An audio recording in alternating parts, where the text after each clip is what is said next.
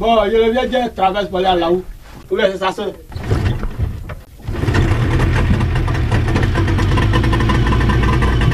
Bienvenue à Grand Laou Panda, ex-capitale administrative et coloniale de Côte d'Ivoire. Aujourd'hui, les maisons coloniales, les hôtels, la scierie, le phare ou le tribunal ont disparu au profit d'une bande de sable de moins en moins large entre mer et lagune.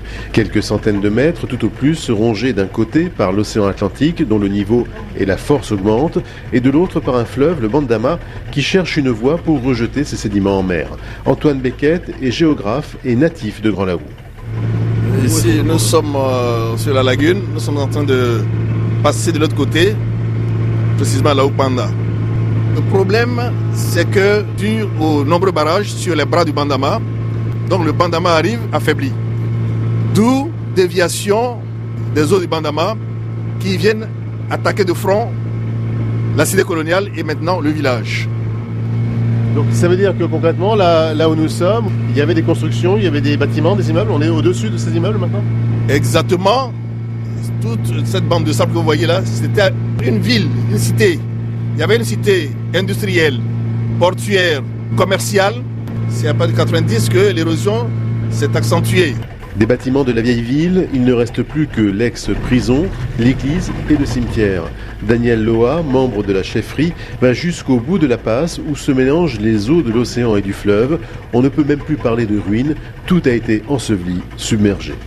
Une crainte de tous les jours et de, chaque nuit, puisque l'embouchure euh, depuis plus de dix ans avance et tout ce qui est parti en mer, c'est en principe comme Bassam, on devait être un patrimoine mondial de l'UNESCO.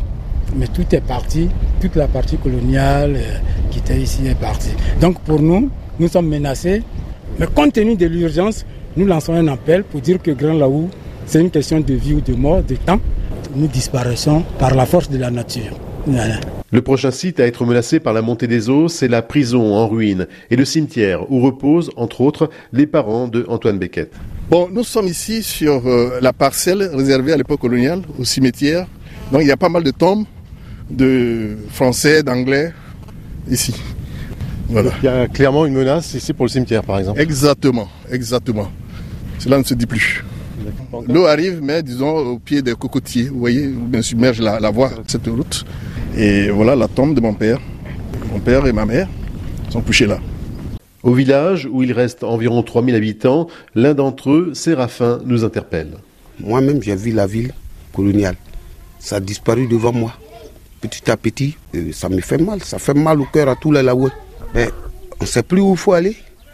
Les laguneurs ne peuvent pas vivre en brousse. Vous envisagez de déménager, de quitter euh, cette partie-là? Non, non, non. Moi, je ne peux pas. Cette bonne plage, toi-même, tu l'as vu, tu étais, tu étais en joie. Et tu veux que je quitte cette plage pour aller sur le gravier? Je ne peux pas, moi. Je ne peux pas. Un programme de la Banque mondiale pourrait prochainement être mis en place à Grand Laou afin de stopper l'érosion, mais la ville emblématique de Côte d'Ivoire a déjà perdu tout son capital historique. Frédéric Gara, Grand Laou, RFI.